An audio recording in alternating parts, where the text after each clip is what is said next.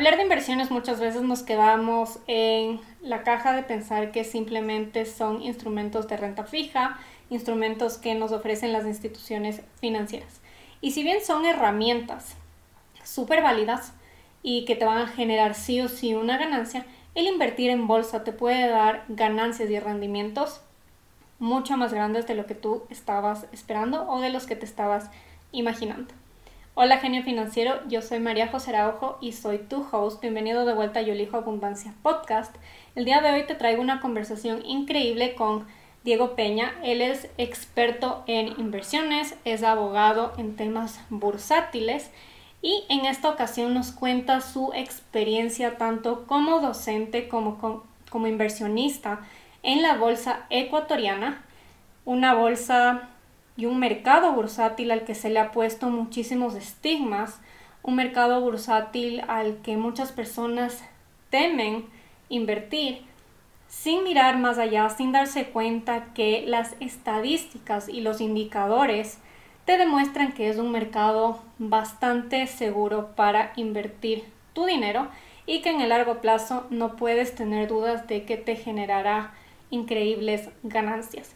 Adicionalmente a eso, puedo contarte que Diego fue mi asesor en el 2018 antes de realizar mi primera inversión en bolsa en el mercado ecuatoriano y con su asesoramiento fue que yo me decidí a dar este paso a saltar justamente de los instrumentos eh, de inversión tradicionales, por así decirlo, que son las pólizas bancarias, y meterme también en este mundo bursátil que a decir la verdad, me ha sorprendido y me ha dado gratas noticias eh, con el pasar del tiempo porque no me puedo quejar ni un solo segundo de los rendimientos que yo he recibido con, la, con el capital que decidí invertir hace prácticamente cinco años. Así que te dejo con esta conversación increíble y eh, simplemente animarte a que desde ese paso de invertir en la bolsa ecuatoriana y si es que no estás en Ecuador, puedes de informarte un poquito sobre la bolsa en tu país, no simplemente enfocarte en lo que todo el mundo dice, invertir en ETFs, en fondos indexados en la bolsa de Nueva York, que si bien pueden ser una gran opción, seguramente una opción también muy viable para ti puede ser el invertir en la bolsa de tu país. Así que te dejo con esta increíble conversación con Diego Peña. Y recuerda que cualquier comentario que tengas me lo puedes dejar a través de mis redes sociales. En Instagram me encuentras como mariajose.araujo.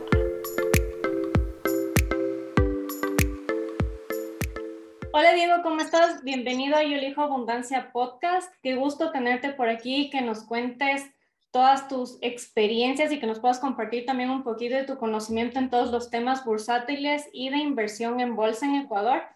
Así que para empezar me gustaría que nos cuentes un poquito sobre ti, quién eres y a qué te dedicas. Excelente, muchísimas gracias por la invitación. Eh, me encanta venir a estos espacios donde podemos hablar de, tema de finanzas personales y de inversiones. Eh, mi nombre es Diego Peña, eh, soy de profesión abogado, me especializo en, básicamente en asesoría empresarial y de financiamiento a través del mercado de valores y eh, a partir de ese tiempo también empecé a invertir y a, capacitarme en estos temas. Entonces, eh, si bien formalmente, digamos que no tengo estudios de administración de empresas, finanzas o economía, digamos, pero conozco mucho desde la teoría y de la práctica el tema este de las inversiones eh, personales. Entonces, invierto, obviamente, y normalmente los consejos que doy a través de las redes sociales no están basados exclusiva únicamente en la teoría, sino eh, bastante en la práctica y en mi práctica personal o de mis clientes. Entonces, ese puede ser básicamente un resumen pequeñito de a lo que me dedico.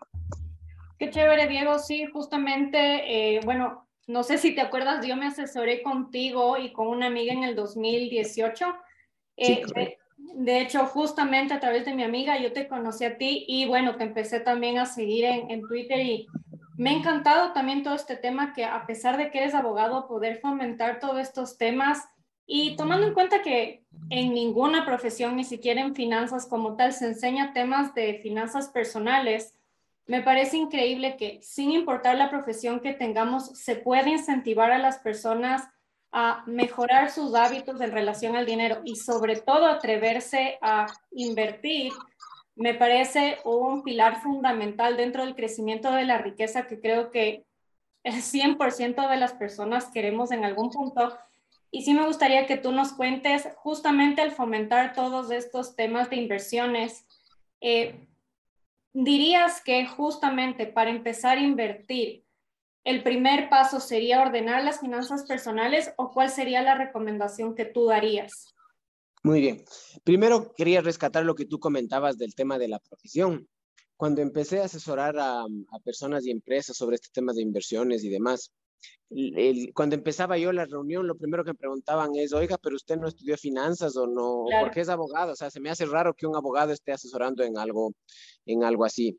Y yo lo que siempre eh, les digo, y me, vino a la mente cuando tú comentaste el tema de la profesión, es que en todos los libros que una persona pueda leer de finanzas personales, te van a, te van a hacer énfasis siempre en lo mismo, y es que una persona debe tener dos profesiones, digamos, entre comillas. La una, que es la que hace tus estudios formales, y la otra que es el conocimiento del dinero. ¿Qué quiere decir con esto? Que no importa cuál sea tu profesión, no importa si eres médico, arquitecto, eh, estudiaste finanzas, economía, abogado, diseñador, industrial, lo que sea, o incluso no importa si no tienes una profesión. Independientemente de eso, tú y cualquier persona debe capacitarse y educarse en temas de finanzas personales. Eh, y, la otra cosa importante es, no importa cuánto dinero obligatoriamente debería saber de finanzas. Yo, por, los años que tengo en este tema, conozco gente, por ejemplo, que gana eh, medio millón de dólares al año por su profesión en honorarios, pero no tiene invertido ni siquiera 50 mil dólares. Claro. Tienen una vida llena de lujos, ¿no? Pero más allá de eso, lo que siempre digo yo es, piensa más allá de tu profesión, repito, independientemente de si te va bien o mal. Em, y más bien piensa en qué vas a hacer el día en que quieras o debas dejar de ejercer esa profesión. Porque puede ser el caso, por ejemplo, que te dé una enfermedad, que tengas algún problema familiar, que tengas algún pariente cercano al que necesites o quieras tú cuidarle. Entonces, repito, independientemente de que tan bien o tan mal te vaya en tu profesión, deberías eh, educarte mucho en el tema del dinero y como siempre digo yo, hacerte cargo de, tu, de tu economía de tus finanzas personales. Y como tú me consultas, eh, considero que el primer paso para que una persona se haga cargo de sus finanzas personales, sus ahorros, sus inversiones, es poner la casa en orden. ¿Qué significa? Que no puedes pensar en o querer empezar a invertir o ahorrar si no tienes arregladas tus finanzas personales. Y parecen cosas que son tan básicas, pero que yo he visto en, este tiempo que asesoro en estos temas que la gente no tiene. Por ejemplo, tener un presupuesto mensual de ingresos y gastos. Eh, recién hace, hace un mes me reuní con una cliente que ganaba bien, pero me decía, Beth, soy sincero, no, la verdad no sé ni cuánto dinero gano a ciencia cierta al mes, ni cuánto dinero gasto. Claro. Entonces yo le decía, oye, si no sabes ni cuánto ganas, ni cuánto gastas, ¿cómo quieres saber si estás gastando bien o administrando bien tu dinero? ¿Y cómo quieres saber cuánto dinero deberías ahorrar mensualmente, porque la primera pregunta que esta persona me hizo es, ¿cuánto dinero debo ahorrar mensualmente? Y le digo, pero si no sabes ni cuánto entra ni cuánto sale, ¿cómo hacemos para calcular cuánto dinero deberías ahorrar? Entonces, o la otra, por ejemplo, quiero, la gente a veces escucha, la, ve mis, mis mensajes en el Twitter o, o los, los space que tengo ahí y se emocionan y dicen, ya, Diego, de una, quiero que por favor me, me asesores en comprar acciones y no sé qué. Y le digo, oye, no, pero a ver, vamos por partes. Primero, ¿tienes una deuda mala, por ejemplo? Sí, sí, sí, tengo una deuda con mi tarjeta, pero no importa porque tengo guardado unos 5 mil dólares y quiero invertir esos 5 mil dólares. No, oye, sentémonos primero a ver tu deuda mala, a, qué plazo lo tienes, cuánto estás pagando de interés, cuánto tiempo te falta por pagar, y luego de eso recién hagamos el análisis de si es mejor utilizar el dinero que tienes ahorrado para tu deuda, para cerrar tu deuda mala, o si es mejor utilizar el dinero que tienes guardado para hacer tu primera inversión. Entonces, la pregunta que tú me haces para mí es bastante clave y es, ¿pongo la casa en orden antes de querer pensar en invertir, en ahorrar e invertir? Porque si no tengo la casa en orden, ¿cómo hago eh, lo demás? A la gente que le gusta el deporte, yo siempre hago la misma comparación. Querer invertir sin tener la casa en orden es el equivalente a querer jugar el deporte que a ti te guste de forma profesional sin haber pasado por las eh, escuelas formativas de ese deporte. Claro. no puedes jugar un deporte de forma profesional si antes no has pasado por un proceso formativo. Por ejemplo, en el caso del fútbol, la sub-12, 15, 17, 18, reserva y de ahí profesional. Lo mismo es en el dinero. No puedes pretender invertir, buscar invertir, buscar una ganancia, buscar ingresos eh, pasivos sin antes no tener tu presupuesto mensual de ingresos y gastos, un presupuesto para viajes, un presupuesto para ocio, obviamente educación, salud, seguro de vida, etc. Entonces, primero, como siempre digo, pongamos la casa en orden y luego demos los siguientes pasos. Sí, y me encanta lo que dices porque es súper relacionado con todo lo que yo les eh, y lo que comunico también con mis clientes. Y un tema también que promuevo mucho es, ok, quieres invertir, está perfecto, pero a todo lo que tú comentas, por ejemplo, también el tema del fondo de emergencia, porque si eventualmente sucede algo, incluso con el mismo ejemplo que pones de deportistas, ok, un deportista quiere invertir, pero ¿qué pasa si tal vez tiene alguna lesión que pone en riesgo incluso sus bienes? Podría mm. poner en riesgo también esas mismas inversiones que está tal vez iniciando en un momento, pero sin poner, como tú dices, la casa en orden, sin, tal vez eh, liquidar esa deuda en la tarjeta de crédito y seguir endeudándose que a la larga se puede volver una, una bola de nieve que como ya sabemos en temas financieros y de finanzas personales, realmente es mucho más del riesgo que de lo que a veces se ve a simple vista también. Correcto. Por ejemplo, una de las preguntas que yo siempre hago en, mis charlas, en mis asesorías con clientes es, ¿tiene un seguro de vida? ¿Tiene un seguro de salud privado? Porque, por ejemplo, y me ha pasado, tengo clientes que, por ejemplo, tenían ya invertido 50 o 70 mil dólares en acciones o en otros instrumentos. Y tuvieron algún inconveniente de salud personal o de un familiar cercano, un hijo, una pareja, etcétera, y tuvieron que todo el dinero que ya tenían invertido, que obviamente les costó un montón, tuvieron que liquidar esas inversiones. Y eh, destinarlas a cubrir esta eventualidad en el tema de salud, por ejemplo, porque lo único que tenían era la seguridad eh, pública y eh, obviamente no, no cubría las expectativas que ellos necesitaban. Entonces, a veces yo pongo esto en las redes sociales, tema de seguros, y me, me retuitean un montón de asesores, productores de seguros o de personas dedicadas a la área de seguros, porque, claro, la gente, cuando publico esto, la gente cree que vendo seguros. Cuando publico el tema de acciones, la gente cree que trabajo en una casa de valores. Pero no, no saben. Yo, como siempre digo, yo no vendo ningún producto en particular. Yo lo que vendo es la, mm, la salud la salud financiera de una persona. Y la salud financiera de una persona es un es un conjunto grande y amplio de varias cosas, no es algo tan sencillo como una fórmula de uno más uno. Entonces, a eso también me refiero con tener la casa eh, en orden y tener unos presupuestos, considero yo, unos presupuestos mínimos para poder dar los primeros pasos de la inversión. Otro tema que seguramente tú también lo, lo haces mucho énfasis es el tema de educación financiera. Sí, totalmente. Yo siempre que empiezo una charla, lo primero que, la, lo primero que me preguntan cuando la charla se acaba es ¿qué, qué, qué acciones usted me recomienda comprar? Y yo lo que siempre digo, yo lo que siempre digo en la charla es, verá, el hecho de querer comprar un activo, primero depende de cada persona, cada situación, momento, etc. Pero yo le digo, ese es el cuarto paso, al menos el cuarto paso en en el conjunto de pasos que tú deberías dar para invertir. Para mí, el primer paso, como tú has mencionado, poner la casa en orden. Segundo, tener un ingreso fijo y estable. Si no tienes un ingreso fijo y estable y no tienes un excedente, ¿cómo quieres invertir? Por más ganas y ánimo que tengas. Tercero, em, el tema este, por ejemplo, tener estos requisitos mínimos. Cuarto, tener un presupuesto de gastos. Quinto, que ahí viene para mí lo importante, capacitarse en el tema de inversiones. Si tú no te capacitas en inversiones personales, no vas a tener éxito en inversiones, porque ahí viene otro tema.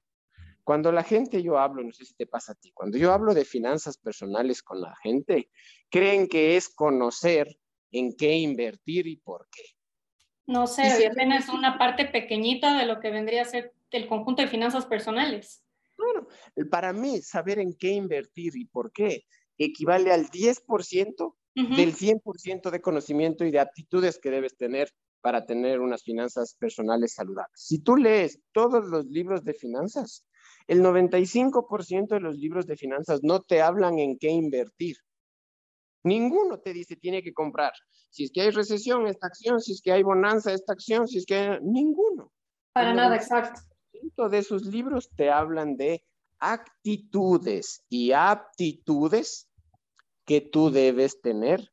Y yo considero que es por eso que la gente muchas veces se siente defraudada, porque creen que, que pueden leer un libro de 200 hojas que les va a dar la fórmula mágica para invertir tres meses y lograr conseguir el dinero que no han conseguido en 20 años.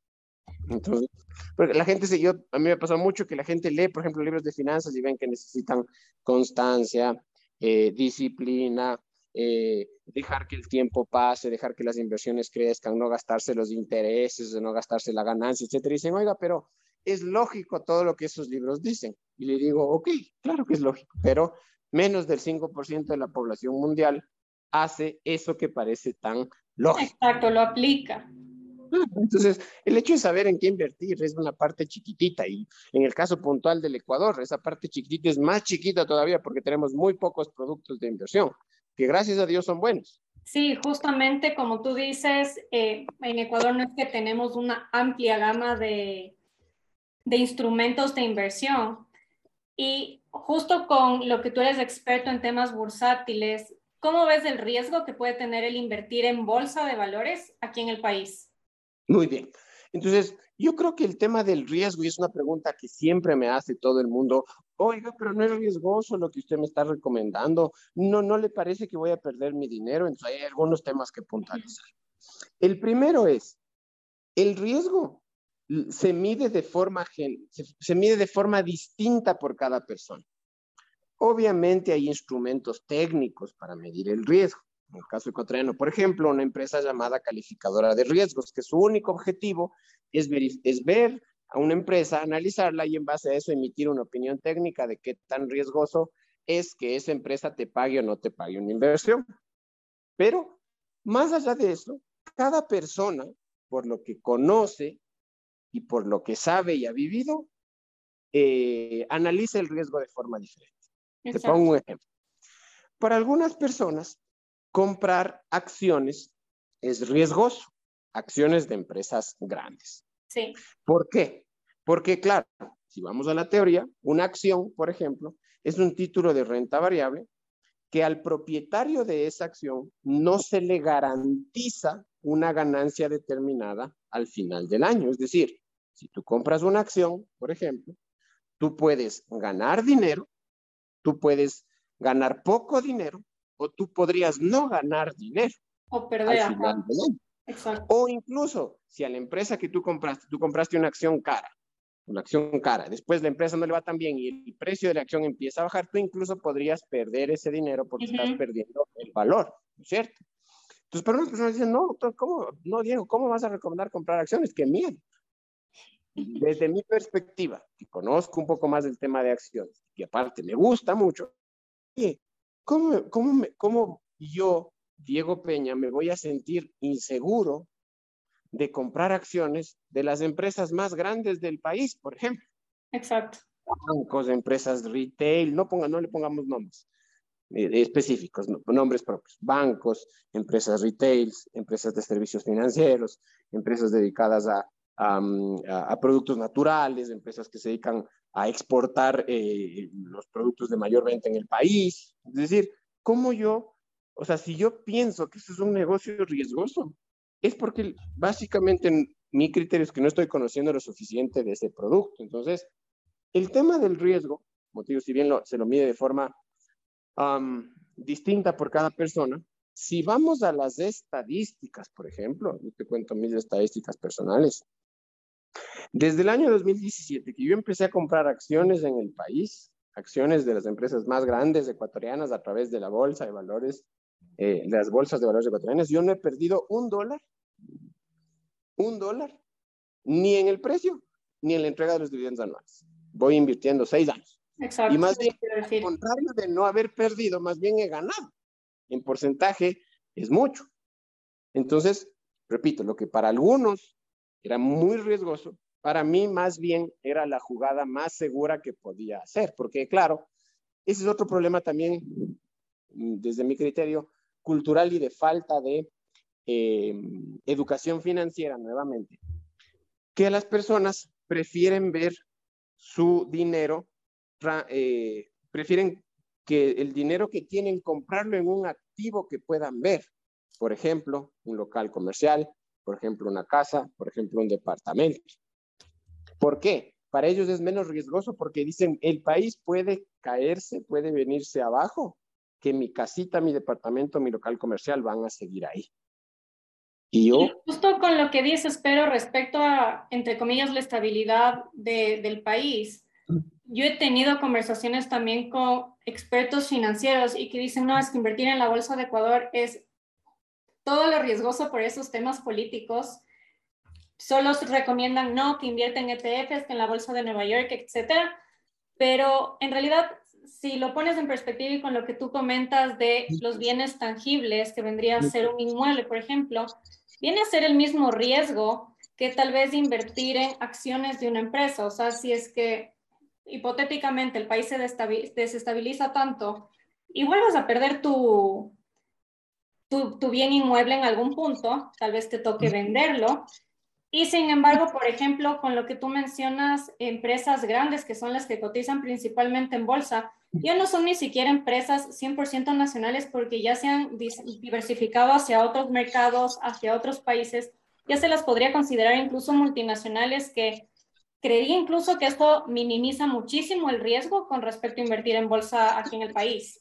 Totalmente, eso es algo que a mí me gusta del Ecuador y eso a veces los ecuatorianos que estamos aquí en el día a día no lo vemos. Ecuador es un país chiquitito, con un mercado de valores pequeño, una economía dolarizada, con una inflación baja, pero con tasas de interés muy interesantes, muy interesantes. Si tú analizas las tasas de interés, por ejemplo, en una inversión en la bolsa de valores, en títulos de renta fija o de renta variable, y comparas esos números con cualquier otra economía de Europa, Asia o incluso Estados Unidos, el rendimiento, la rentabilidad promedio de la empresa ecuatoriana no le pide favor a ninguna de las otras que te comento. Es más, Exacto, son excelentes.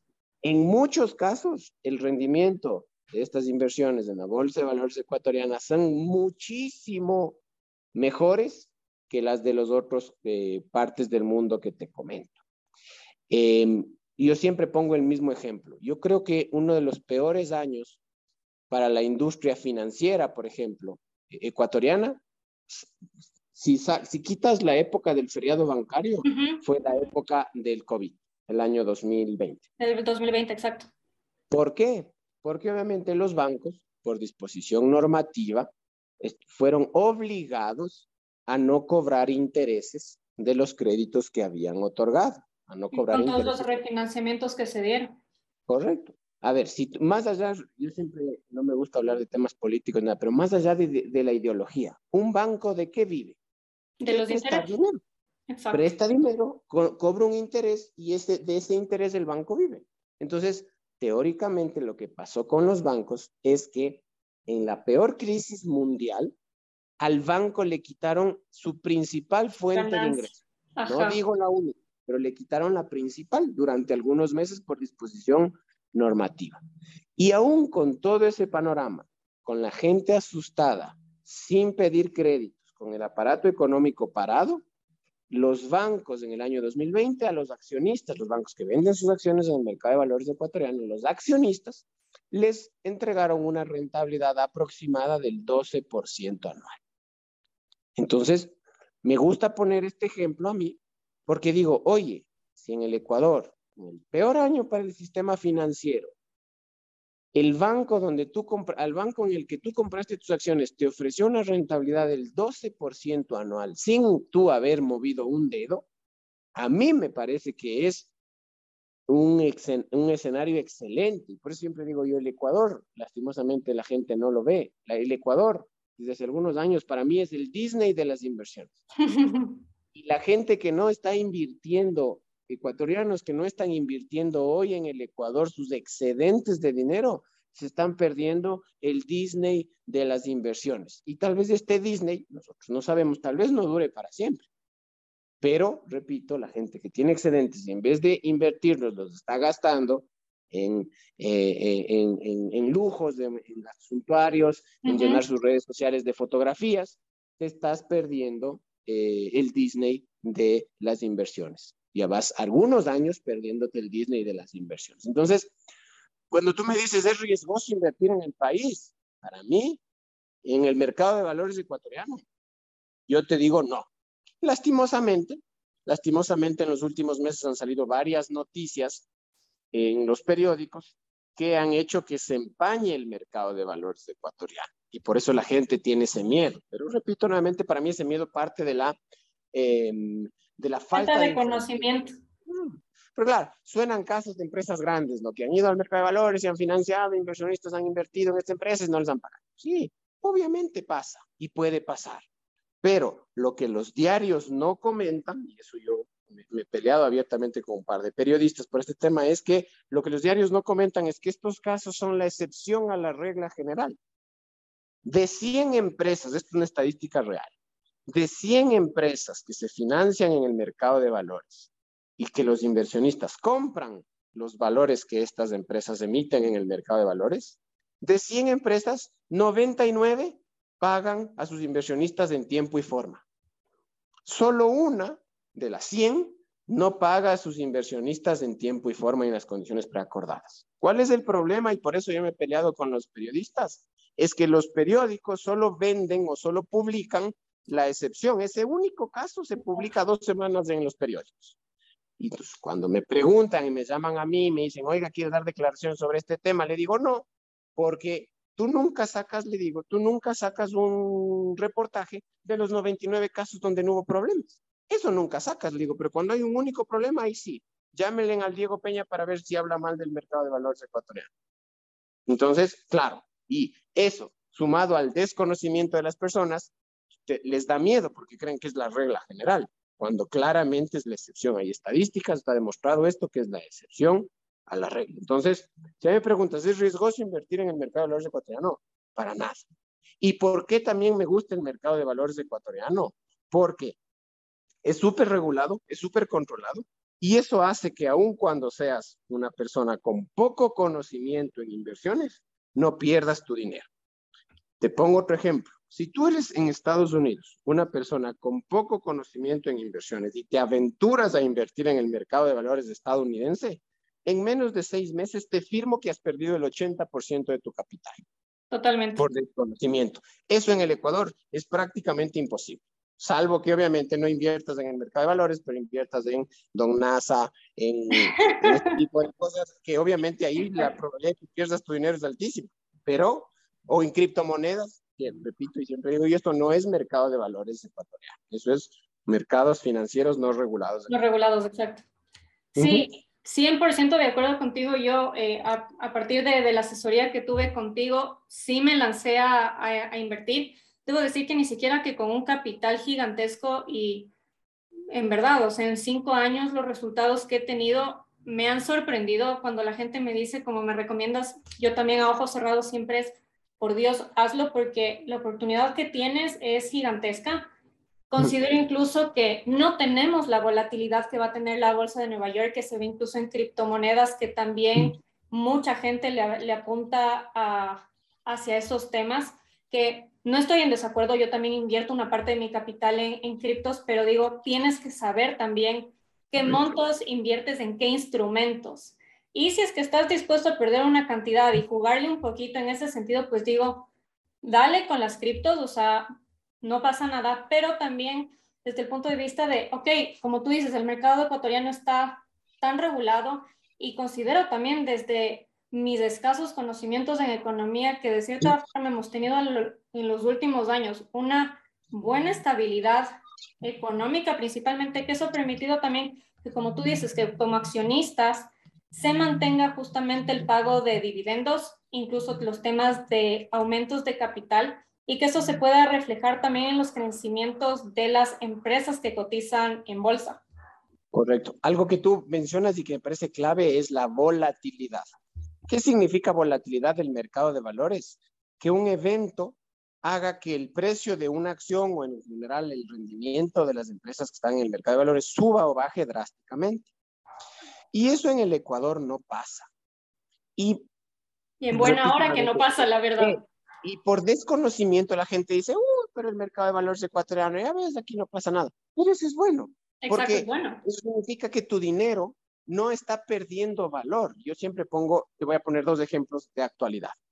En el caso de Twitter, no, en el caso, pongamos el caso de eh, Facebook.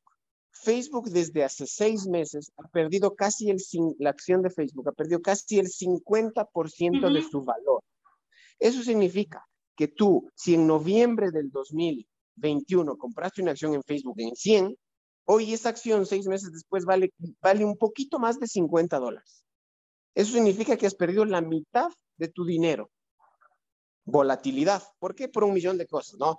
En las regulaciones de la, las regulaciones de la Fed, el mercado de valores viene mal, exceso de liquidez en, el mercado de valores estadounidense, inflación, un millón de cosas. El efecto fue que, en el caso puntual de Facebook, por ejemplo, la acción ha bajado un montón, volatilidad. ¿Por qué? Porque el mercado de valores estadounidense es un mercado grande, es un mercado profundo, hay mucho dinero y la volatilidad es algo del día a día ya. Ahora te pongo un ejemplo del mercado de valores ecuatoriano. Hay un banco, en el caso del mercado de valores ecuatoriano, que constantemente tiene problemas con sus sistemas de informática. Y uno de los problemas graves que tuvo es que me parece que estuvo dos semanas sin una plataforma transaccional para transacciones online.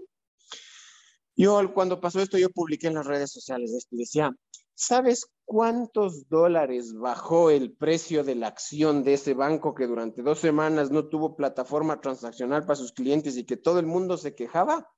Cero prácticamente. La es, no bajó ni un dólar. los accionistas del banco, aun cuando recibían quejas en las redes sociales todos los días, eh, todos los días quejas muy subidas de tono, su inversión no perdió un dólar de valor. Entonces, repito, eso para muchos es mala la, la, la, poca volatilidad del mercado de valores ecuatoriano. Para mí es algo muy bueno, porque sé que mi precio, el precio en el que yo compre las acciones va a variar muy lentamente, de forma poco drástica, y eso va a hacer que el valor que yo invertí inicialmente tenga en el tiempo. Entonces, a mí, y, a mí me gusta mucho el tema de que no haya volatilidad en el mercado de valores ecuatoriano y que los eventos externos o internacionales no le afecten al mercado, no le afecten fuertemente al mercado de valores ecuatoriano. Yo siempre digo que la gente que quiere que el precio de la acción suba y baja como loca en el mercado de valores ecuatoriano es gente que no conoce mucho de inversiones personales, de inversión, de finanzas personales y quiere hacerse rico de la noche a la mañana, eh, obviando o saltándose el primer principio de las finanzas personales, que es que nunca te vas a hacer rico de la noche a la mañana. Ese no es el concepto de inversión. Si estás buscando invertir para hoy invertir 100 dólares y que en un año tengas mil, no, no, sabes de finanzas personales. Estás en una realidad. Has visto muchas películas de Nueva York, de, de Hollywood. Wall Street, ajá. No va a pasar. Puede, el único lugar donde puede pasar esto es en Estados Unidos, pero luego de años, me atrevería a decir que luego de más de 10 años de conocimiento, tú podrías hacer eso en Estados Unidos, pero no de la noche a la mañana y no con 100 dólares. Exacto, y también con los conocimientos adecuados. Y justo como tú dices que falta mucho, y no diría solo en Ecuador, diría a nivel mundial, el tema de educación financiera es algo que repercute a nivel mundial. Si alguien quiere empezar a invertir en bolsa, ¿tú qué recomendaciones le darías para que se familiarice, por ejemplo, con toda la información de las empresas que a veces no es del todo fácil de, entender? Por ejemplo, el tema de dividendos, aumentos de capital, cómo se reflejan los balances, cómo interpretar estas pequeñas volatilidades que muy de vez en cuando se, pueden dar.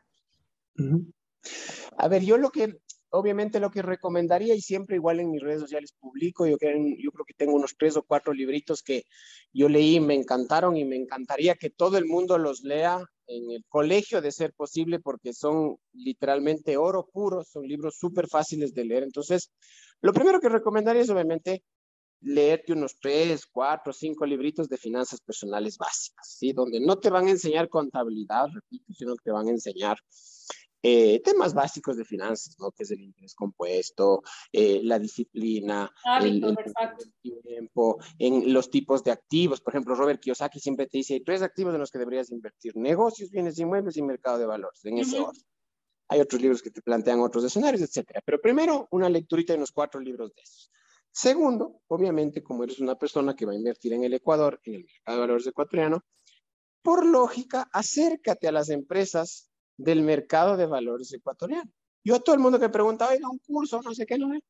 Sigan los cursos de las bolsas de valores. En Quito hay dos, Quito y Guayaquil. Las dos bolsas ofrecen cursos. Algunos son gratuitos, otros son pagados, pero creo que valen 20, 30 dólares. Son cursos básicos, no aplicados no, ni a abogados, ni a financieros, ni a economistas, ni a administradores, sino cursos muy básicos de la bolsa de valores que te van a dar una visión general de cómo funciona el mercado. Y luego de eso, también un cursito de cómo invertir en instrumentos del mercado de valores. Yo en mis clases de los chicos de pregrado siempre les digo que en el mercado de valores ecuatoriano hay solo, solo seis tipos de instrumentos en los que se puede, podría invertir. Entonces, imagínate, en Estados Unidos debe haber más de 500 tipos de instrumentos. En el Ecuador solo tenemos seis. Entonces, el proceso para aprender cómo funcionan esos seis tipos de instrumentos es facilito, porque de esos seis tipos de instrumentos, cinco son de renta fija y uno es de renta variable, que son las acciones. Entonces, e, el camino o el aprendizaje de esta parte teórica, desde mi criterio, es relativamente fácil porque son poquitos instrumentos. Otra cosa que me gusta recomendar a la gente es que eh, eh, analice si es que eh, las acciones necesariamente son el instrumento en el que ellos quieren invertir. Porque cuando uno escucha mercado de valores, lo primero que se le viene a la mente son las acciones. Pero en el caso del mercado de valores ecuatoriano, las personas que compramos acciones somos la excepción. La regla general en el mercado de valores ecuatoriano es que la gente compre lo que se llaman títulos de renta fija o básicamente títulos de deuda o bonos de las empresas. Del 100% de las negociaciones en el mercado de valores ecuatoriano, el 99% son de títulos de renta fija, es decir, títulos de deuda de empresas privadas, y solo el 1% son negociaciones de acciones. Entonces, tal vez en la estructura de tu idea de inversión, tu escenario ideal no sea comprar acciones, por ejemplo, sino comprar títulos de deuda. Y como son títulos de deuda, tú tienes la mitad del camino recorrido. ¿Por qué? Primero, porque esos títulos de deuda para salir a la venta al mercado son aprobados por los entes de control, superintendencia de compañías, etc. Segundo, porque ese documento pasó por una revisión de una calificadora de riesgos, que básicamente es un tercero experto que te dice qué tan riesgoso es invertir en ese documento. Siguiente, porque tiene una rentabilidad prefijada. Tú sabes que al final del periodo te van a entregar 8, 8, 5% de rentabilidad anual y te van a devolver tu dinero. Entonces, ya no hay esta incertidumbre como en las acciones, no te dices, chuta, y ahora la empresa le irá bien, le irá mal, le irá ganar poco, le irá ganar mucho. Entonces, son, como te digo, son esas cosas que yo creo que en una buena clase te puedes demorar dos horas en entender este tema y en dos horas tú sabrás todo lo que necesitas saber, cosas básicas, obviamente, de, qué y cómo invertir en el mercado de valores ecuatoriano. Que como siempre digo yo, esa es la parte fácil. Lo difícil es ahorrar dinero todos los meses. Lo difícil es no dejar contagiarse por las redes sociales, ahora que estamos en, ahora que estamos en, época de feriados. Eh, por ejemplo, a, yo a muchos clientes yo les he escuchado que dicen, oiga, oye Diego, y si en los feriados yo veo que de dinero de lo que yo gano y veo que todos los feriados se van de vacaciones. Se van a la playa, se van a Miami, se van a Disney, se van a todo lado. Y si yo que gano más, ¿por qué yo voy a estar guardando mi dinero, ahorrando para invertir? Yo también quiero irme de vacaciones todos los feriados. Entonces, eso, por ejemplo, es algo más complicado que saber en qué invertir. ¿Por qué? Porque esa concepción cortoplacista de la gente que se gasta hasta el último centavo del ingreso que tiene, está bien hoy, pero en cinco años esa gente estará bien mal financieramente hablando en comparación a las personas que ahorraron, que prefirieron sacrificar su gasto hoy para tener un, bienestar más adelante. Justo ayer que estaba reunido con unos amigos en casa, comentábamos de este tema. Y yo les, yo les decía, cuando yo empecé a invertir, y hasta hace poco tiempo, una de las cosas que más me costaba al invertir era sacrificar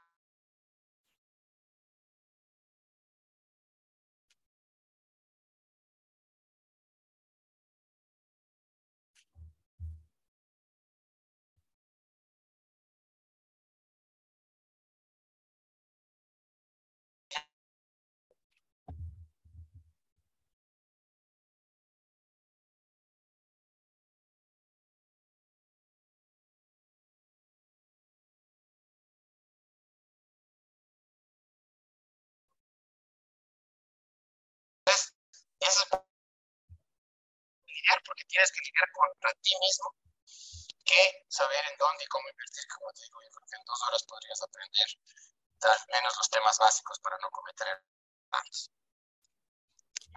Diego, perdón que te corte un ratito ahí. No sé qué pasó con tu audio, se te oye un poquito lejos. Ahí, dame un minuto. Ah, ahí no sé si volvimos. Ahí no sé si me escuchas mejor. Sí, se te escucha un poco raro, pero está mejor.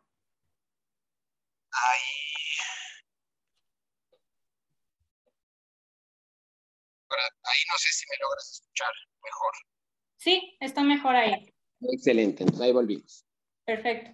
Y ahora sí retomo con todo lo que tú mencionabas. Sí,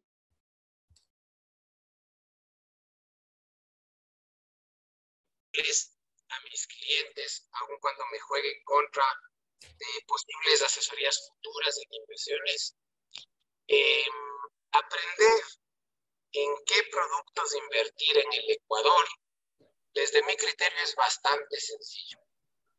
En dos o tres horas, de un par de clases y un par de cursos, tú podrías aprender cómo invertir en el Ecuador. Lo difícil es todo lo que viene aparejado a eso. Yo siempre, perdón que ponga tantos ejemplos, pero siempre pongo el ejemplo del gimnasio.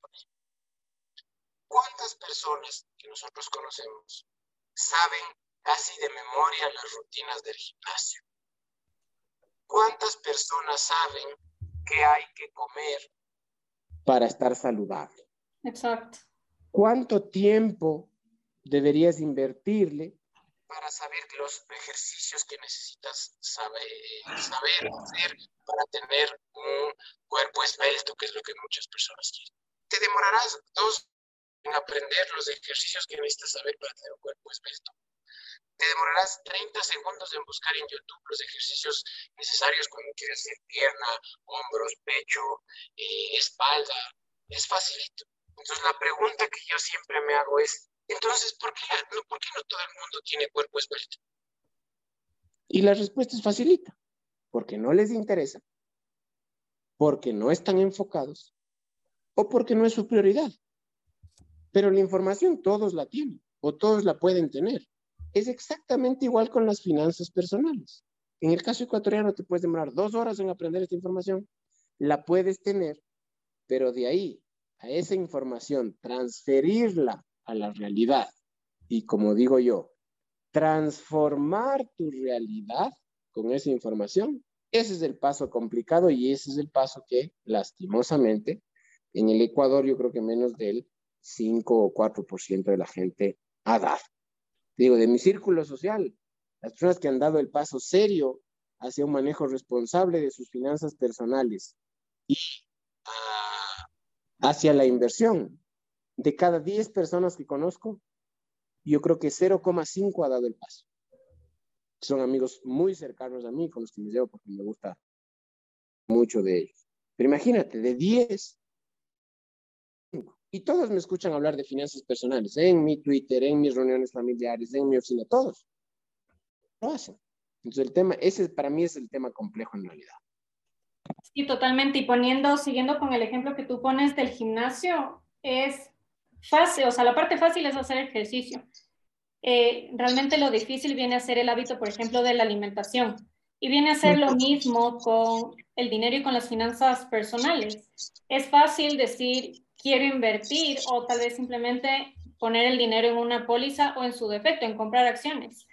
Pero lo difícil vienen a ser los hábitos que tú tienes que tener todos los días, como tú dices, dejar de poner esa foto linda en un feriado porque dices, sorry, pero ahorita mis finanzas no están para darme ese lujo de irme cuatro días de viaje, prefiero simplemente quedarme en Quito y hacer un, yo que sé, un paseo cerca de la ciudad, pero muchas veces no se tiene ese balance o incluso esa conciencia financiera que te permita tomar esa decisión anticipada e incluso tener esa planificación anticipada que te permita determinar, ok, qué feriado viajo y qué feriado tal vez no me es tan conveniente realizar un, un viaje. Entonces, sí creo que es también, y lo que se habla muchísimo también en, en, finanzas personales y que también lo fomentas tú es, si bien las finanzas tienen un componente numérico, gran porcentaje son los hábitos y también la mentalidad con la que tú manejas todos los temas de tu dinero.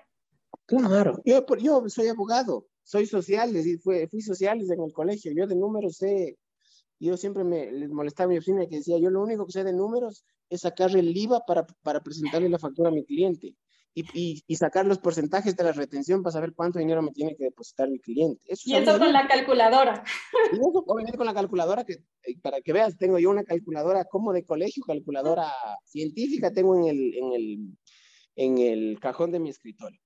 Y, y como tú dices, y yendo un poquito al tema serio, es el tema de la, um, la constancia y no, y no darse por rendido. Para mí eso es lo más complejo. Yo, por ejemplo, decía, hay un, Twitter, un tweet que yo ponía decía, por cada 10 mil dólares que tú inviertas, tú, esos 10 mil dólares te van a generar 90 dólares mensuales durante toda tu vida. Para mí, esta declaración que acabo de hacer es potentísima, porque digo, oye, por cada 10 mil que logre ahorrar para invertir, son 90 durante toda mi vida, todos los meses hasta que me muera. Para otra persona, las que desisten rápido, y me ha pasado con muchísimos clientes, me dicen, oiga, doctor, o sea que usted quiere que yo me saque la madre trabajando para ahorrar 10 mil dólares, para que eso me dé tan solo 90 dólares al mes. No, muchas gracias yo me voy a ir, me han dicho, me voy a ir donde el asesor que me dijo que voy a poner mil y que cada mes me van a dar 200. Y claro, como digo, para mí eso es básicamente constancia. Yo he, hablado muchísimo de este tema en mis tweets y en las charlas que tengo, y es que los primeros pasos cuando tú empiezas a invertir son bien desalentadores, contrario a lo que todo el mundo dice y lo que ves en las películas. Los primeros pasos que das son súper desalentadores, oye, porque te sacas la madre ahorrando y ahorras tus primeros 5 mil. Vas, compras las acciones que Diego Peña te dijo que compres. Y al final del año te entregan 250 dólares en dinero en efectivo con una transferencia bancaria a tu cuenta y te entregan 250 dólares en nuevas acciones de la misma empresa. Claro, la gente me escribe, manda mensajes me dice, oye Diego, ¿es en serio? Me saqué la madre ahorrando esos 5 mil y me acaban de depositar 250 dólares luego de haber eh, ahorrado un año entero ese dinero y luego de haber esperado un año para que me paguen la ganancia. En serio, me pagaron solo 250 dólares y me van a dar 250 acciones más. Entonces, como digo, es súper desalentador al inicio, pero es por la falta de em, eh, conocimiento la falta de decisión, no haber incorporado todavía este concepto de finanzas a tu vida, porque el día que tú incorporas esto, te cambia, te cambia la, tu forma de pensar y de actuar. Te cambia la vida realmente. Yo, yo, yo eh, siempre que comento esto con mi esposa, digo, oye, piensa cómo nos ha cambiado la vida desde que nosotros empezamos a ahorrar e invertir. Nos ha cambiado, pero radicalmente, y le digo, y le digo, vamos recién en los primeros seis años. o sea, imagínate cómo nos cambiará la vida en, eh, eh, de aquí en 20 años, por ejemplo. Que para mí en las inversiones lo que más hace crecer tu dinero es el tiempo. Entonces le digo, imagínate cómo nos cambiará la vida, pero ese cambio que vamos a ver de aquí en 20 años, lo tomamos hace seis. O sea, hace seis años tuvimos la decisión de hacer. Y obviamente, siempre le digo yo también a mi esposa, habrá gente que no tomó esa decisión, cada uno toma las decisiones, pero esas decisiones tienen consecuencias. Y si tú tomaste la decisión de vivir el día a día, de gastarte hasta el último centavo, de diferir hasta el supermaxi porque te gusta gastar como loco, de diferir tus, tus, compras de tu consumo diario, obviamente en 20 años, quien haya tomado esa decisión en 20 años verá unas consecuencias muy graves. Seguramente esperando que el IES pague tu jubilación, eh, que el IES eh, se haga cargo de ti, que el Estado, que el Estado es malo. Y, y, aquí solo te robo 30 segundos para aclarar esta afirmación que acabo de hacer. Esta afirmación que la acabo de hacer es aplicable exclusivamente para la clase media, media alta hacia arriba. Esta afirmación que acabo de hacer no es aplicable obviamente para la clase media, baja y baja, porque ellos están en una situación completamente distinta a la nuestra. Están en una economía de guerra, donde cada centavo cuesta, cada dólar es importante, y están en otra situación. Pero para la clase media alta y alta que espere que en 20 años la seguridad social se haga cargo de ellos, es porque tomaron una decisión equivocada sobre finanzas personales cuando eran económicamente activos. Y con lo que mencionas igual, Diego, respecto a, a, lo que tus clientes te dicen, cómo es posible que solo 250 dólares en dividendos, yo diría que son esa especie de ganancias un poco fantasmas lo que vienen a ser los aumentos de capital, porque, ok, no los estás viendo líquidos ese momento, pero al año siguiente ya te van a significar dividendos más altos. El rato que tú quieras vender ya no vas a tener el mismo, la misma cantidad de acciones que compraste, vas a tener más acciones para vender. Entonces, es realmente quedarte en el metro cuadrado en el que estás y no ver un poquito más allá de decir, ok, ya no tengo por ponerte el ejemplo, mil dólares invertidos, tengo 1250 para en un futuro poder vender. Entonces, es salir de ese concepto de decir solo son 250 dólares y como tú dices, ver el factor tiempo, que yo siempre digo, el factor tiempo es el, el activo más importante cuando de finanzas personales y de dinero se habla. Entonces, verlo más allá totalmente siguiendo ese ejemplo que tú, que tú mencionas, yo la primera semana de clases a mis alumnos de pregrado les hago el siguiente ejemplo que los datos que te voy a dar son reales. Ya. Primero pongámonos en contexto. En el caso del mercado de valores ecuatoriano, hay muchas empresas que la ganancia, cuando tú compras acciones de estas empresas, la ganancia que se va a repartir a los accionistas se entrega una parte con dinero en efectivo y otra parte con más acciones de la misma empresa a través de un aumento de capital. Entonces, eso solo como contexto. Está, y te digo porque yo he hecho los números y esta es información pública que ustedes la pueden encontrar en el Internet. Si tú habrías comprado 5 mil dólares de una de estas acciones de estas empresas que estamos conversando, que te pagan una parte en dinero y otra con más acciones, si hubieras invertido 5 mil dólares en el año 2002, ¿sí? Hace 20 años, hoy esos 5 mil dólares, sin tú haber invertido más dinero, se habrían convertido en 60 mil dólares. 5 mil dólares. Entregando la ganancia, una parte en dinero y otra parte con más acciones, invertidos en el 2002, en el 2022 serían 60 mil dólares. Ahí tú tienes ves la importancia del paso del dinero, del paso del tiempo, perdón. Segundo, de no gastarte las ganancias.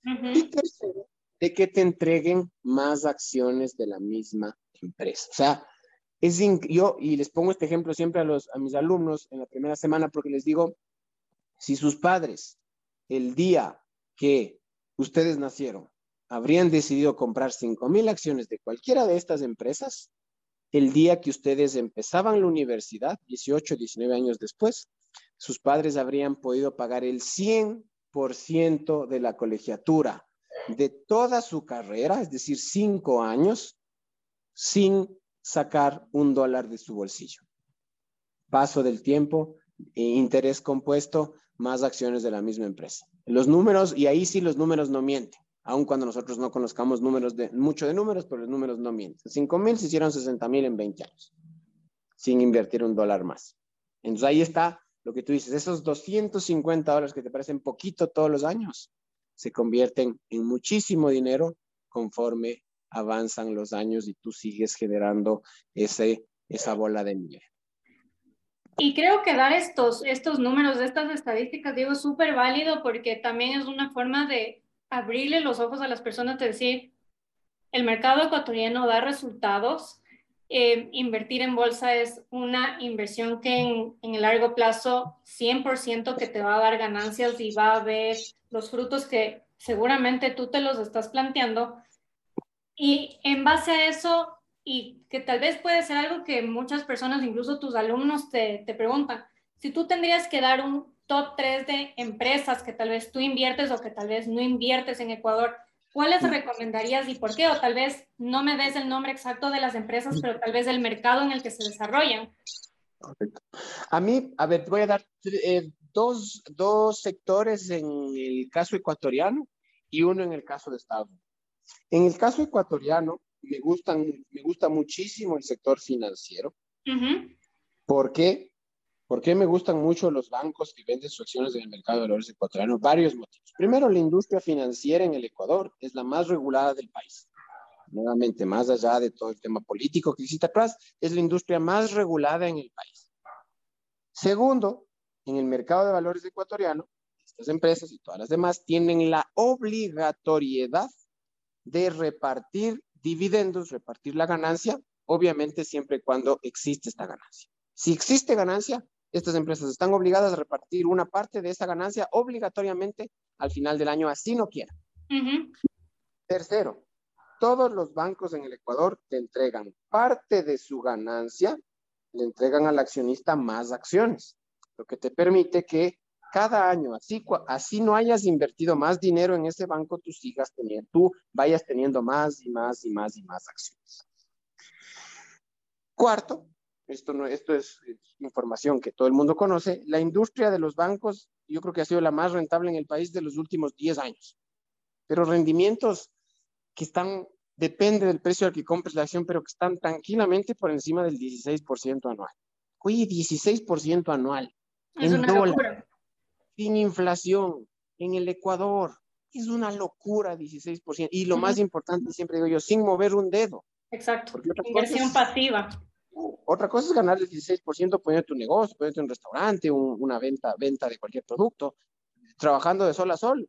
Muy bien, pero 16% sin mover un dedo es un montón de dinero.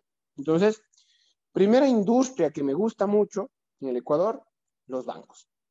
Segunda que me gusta mucho, em, el mercado de valores. Las, algunas de las empresas del mercado de valores ecuatoriano venden sus acciones en el propio mercado. Son empresas muy rentables, que pagan la totalidad del dinero en efectivo y me gustan también rentabilidades. Ah, este año que acabó, el 2021, que recién nos acaban de dar la ganancia, en mi caso eran rentabilidades del 18, 20, 22%, que repito, es un montón, un montón de dinero. Eso en el Ecuador. Eh, y en el caso del mercado de valores estadounidense, obviamente esto seguramente será eh, motivo de otra charla y merece una explicación muchísimo más amplia, pero me gusta mucho para largo plazo invertir en fondos de inversión, en ETFs, que siguen a los indicadores eh, bursátiles de eh, el mercado estadounidense, principalmente el SP500 y el Nasdaq. en los meses, estamos en el 2022, meses más o menos de eh, mayo, junio, el mercado de valor estadounidense está, subiendo, está sufriendo una baja significativa en precios y a la gente que le gusta invertir a largo plazo, este es el momento para comprar fondos eh, indexados que se llaman ETFs en Estados Unidos. Este es el momento. Estamos a precios de eh, inicios del año 2021. Estamos a precios de inicios del año 2021, entonces es el momento ideal para comprar estos ETFs eh, y dejarlos que crezcan en el largo plazo. Esos tres, esas tres recomendaciones daría yo a la gente que le guste invertir en acciones y eh, en el Ecuador y en Estados Unidos.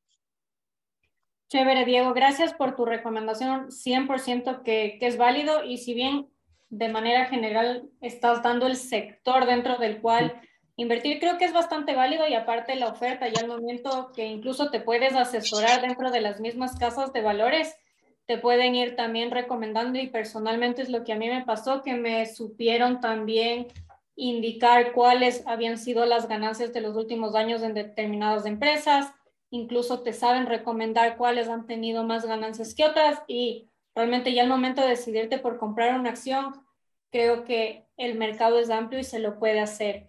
Para ir terminando, yo he visto bastante que tú fomentas el tema de libertad financiera en, en Twitter y creo que a veces es un tema que puedes estar un poco como intangible como que sí, todo el mundo sueña con este tema de libertad financiera, pero mm, realmente palparlo, sentirlo cuando no es una realidad que todavía se la vive, no, no es algo como muy, muy cercano, se lo puede ver como un sueño, por así decirlo, algo bastante lejano.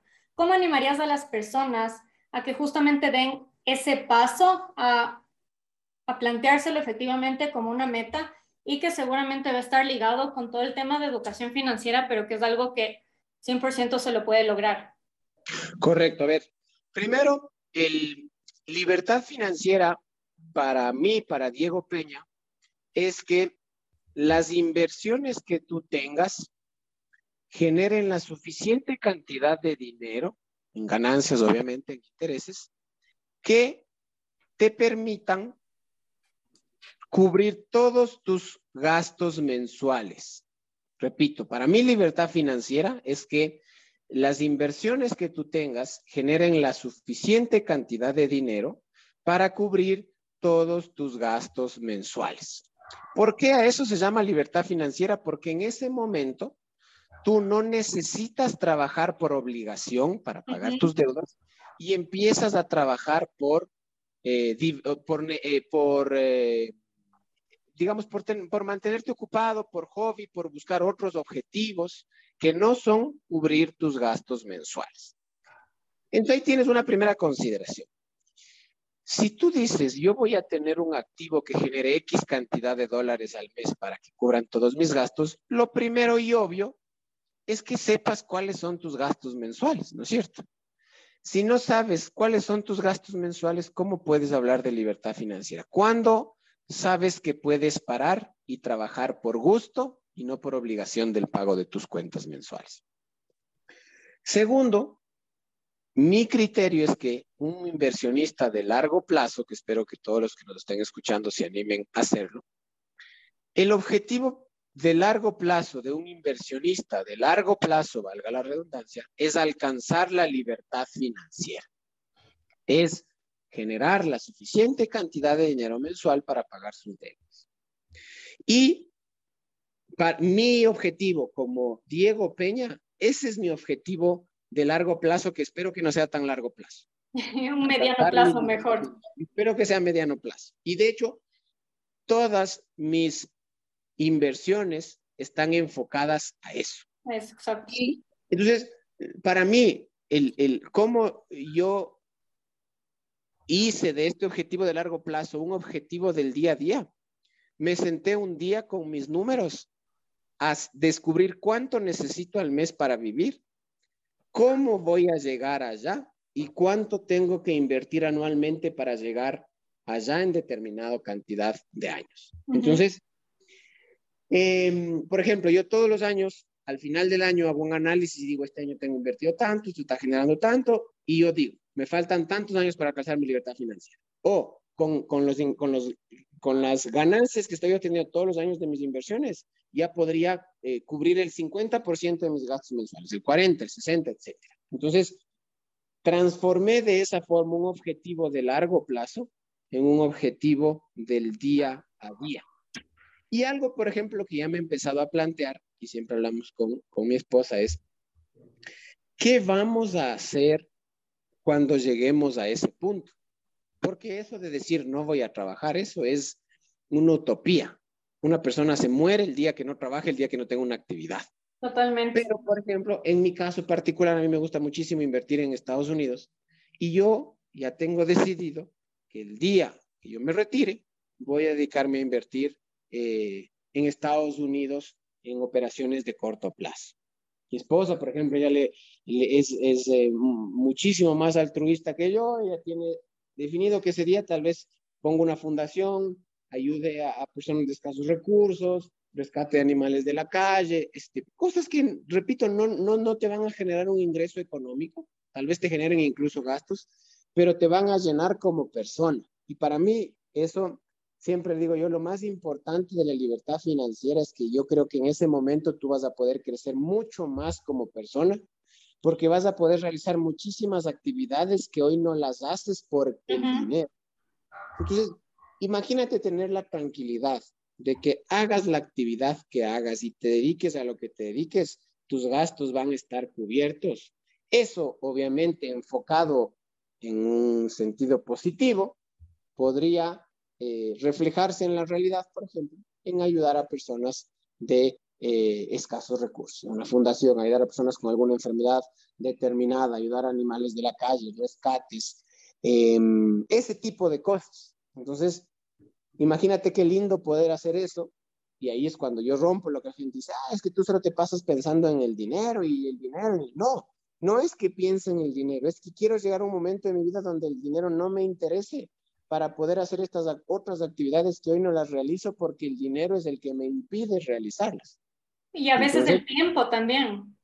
Y el tiempo, yo por ejemplo, recién, eh, a, la anterior semana le decía a mi esposa, le decía, oye, ¿no te parecería chévere tener la suficiente holgura financiera para que el día de mañana que un familiar nuestro se enferme, nosotros tengamos el tiempo para ir y pasarnos sentados, por ejemplo, en el hospital hasta que se recupere. ¿A quién no le gustaría hacer eso? ¿Quién no soñó con hacer eso con algún familiar que ya se enfermó? ¿Quién no soñó, le digo siempre a mi esposa, quién no soñó con pagarle la universidad a un pariente tuyo que sabes que le va a ir bien, pero que no tiene los recursos para pagar la universidad y tiene que salir a trabajar? Es tiempo, es dinero, pero obviamente eso, eso no se consigue solo siendo buena persona. Eso se consigue teniendo una libertad financiera atrás. ¿A quién no le encantaría, por ejemplo, pasar años, los últimos 10, 15 años de su vida con sus papás, viajando, conociendo el mundo? Eso no lo puedes hacer si es que tienes que pasar sentado en un escritorio de 9 a 5 de la tarde.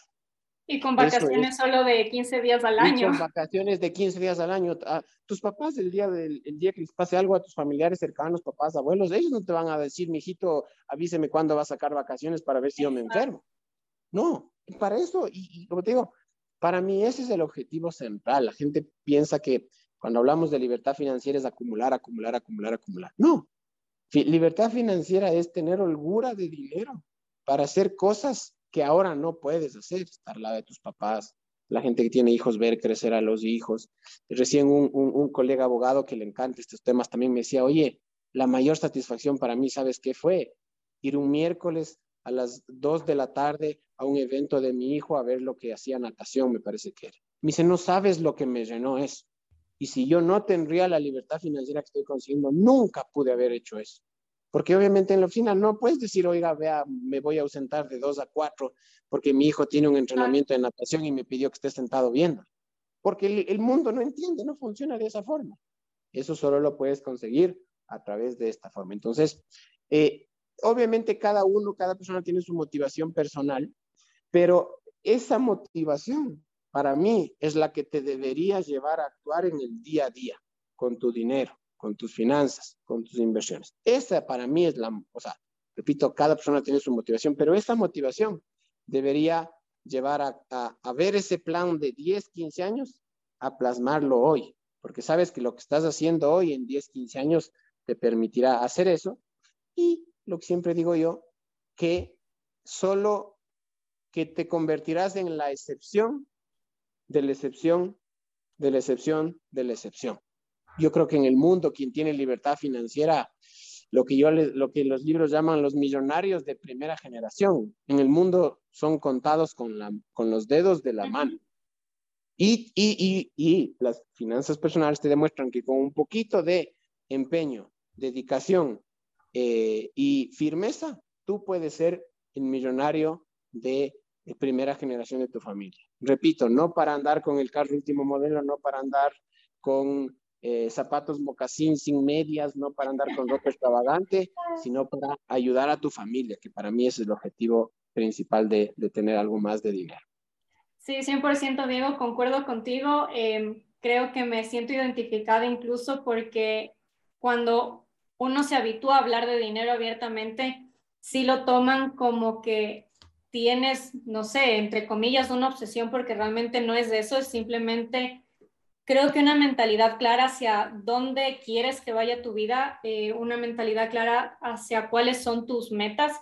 Y diría que es cero el tema de acumular, lo que yo les digo siempre a mis estudiantes, el dinero simplemente es ese vehículo que te lleva a tus metas porque la meta nunca va a ser la acumulación de dinero, ver esas bóvedas llenas de dinero que las hemos visto en películas de dibujos, en películas de Hollywood. Eso es completamente falso. Creo que no es la meta de nadie ver una bóveda llena de dinero, sino la meta siempre será lo que tú mencionas, del compartir con tus familiares, del tener la libertad de tiempo. Y esa libertad de tiempo principalmente la vas a lograr con ese orden financiero, que es de alguna forma esos primeros escalones que tienes que ir dando y que también eh, uno de esos escalones siempre va a ser el tema de la inversión. Ahora sí, para ir terminando, Diego, cuéntanos dónde te podemos encontrar. Muchas gracias. En mis redes, en mis redes sociales soy relativamente activo en, en Twitter, que es la única red social que le tengo pública. Eh, si buscan como Diego Peña G, G de García, me pueden encontrar. El Twitter, el, mi tweet ser exacto es arroba Diego Nape 88. Me pueden encontrar ahí. Em, eh, siempre cuando yo publico cosas en las redes sociales me dicen, ah, pero es que ya de estar vendiendo algo, seguro publique estas cosas porque es, no sé, trabaja en la bolsa. Siempre aclaro lo mismo, yo no vendo nada, no vendo seguros, no vendo acciones, no trabajo en una casa de valores, no trabajo en una bolsa de valores. Mío, uno de los objetivos de eh, abrir este, eh, de, publicar esta experiencia mía eh, de, estos añitos de inversión y de este camino hacia la libertad financiera, es que el resto salga adelante. A todo el mundo que me dice por qué publicas tantas cosas en el Twitter, siempre le digo, porque la gente, porque si yo hubiera querido tener, si, hubiera querido tener esa información 10 años antes, a mis alumnos les digo, si yo hubiera tenido la información que les estoy pasando cuando tenía su edad, 20, 21 años, seguramente yo ya no estaría frente a ustedes siendo docente y madrugando para, para dar una clase. Y, me, y, y, ese es el objetivo que quiero cumplir con, el, con mis tweets. No vender nada, sino entregar conocimiento a un montón de gente que yo sé que está necesitando ese conocimiento, así como yo lo necesité en su momento, y que no sabe cómo, dónde buscar. Y lastimosamente, por buscar no buscar bien o por dejarse eh, asesorar por personas inescrupulosas, esta gente ha perdido su dinero. Entonces, ese es el objetivo de las publicaciones mías y no vender nada en, en particular. Qué chévere, Diego, muchas gracias. Y para terminar, debo decir que incluso el no encontrar esa información que eh, en muchos casos la encontré, la encontré en su momento con, contigo, la he encontrado también a través de eh, muchísimos libros. Más allá de no empezar, es el hecho de también que nos hemos tardado en empezar. Si bien ha sido tal vez un empezar, entre comillas, tarde, creo que lo importante es siempre dar ese paso. Así que simplemente gracias por compartirnos todos tus conocimientos que en verdad nos enriquecen un montón. Muchísimas gracias a ti por, por este espacio. Me encanta hablar de este tema de finanzas. Lo que siempre digo yo, comentarles los, ah, las cosas que he hecho, que estoy haciendo, los errores que ya he cometido, porque obviamente en el camino se cometen errores. pero eh, decirles a todos que están pensando en este camino, empezar este camino que ya han empezado, no desmayen, no desistan. Yo creo que los primeros dos o tres años de este camino son los más duros, los más complicados, los que más te cuesta, los, los años que más piensas en, eh, en, en tirar la toalla, pero que sepan que los que estamos un poquito más adelante en años, ya pasamos por esa fase, sí pasamos por esa fase y ahora eh, agradecemos no haber botado la toalla en ese momento porque eh, gracias a Dios la vida nos ha cambiado, no en el tema de dinero, como digo, sino en el tema de la mentalidad, de poder ayudar al resto, que, es lo más importante. Entonces, muchísimas gracias, estoy a las órdenes y esperemos que eh, la gente pueda avanzar en este camino. Muchísimas gracias, Diego, y seguro para seguir conversando de estos temas e ir ampliando la información. Te mando un abrazo. Gracias, un abrazo, que estés muy bien. Igual, chao. chao.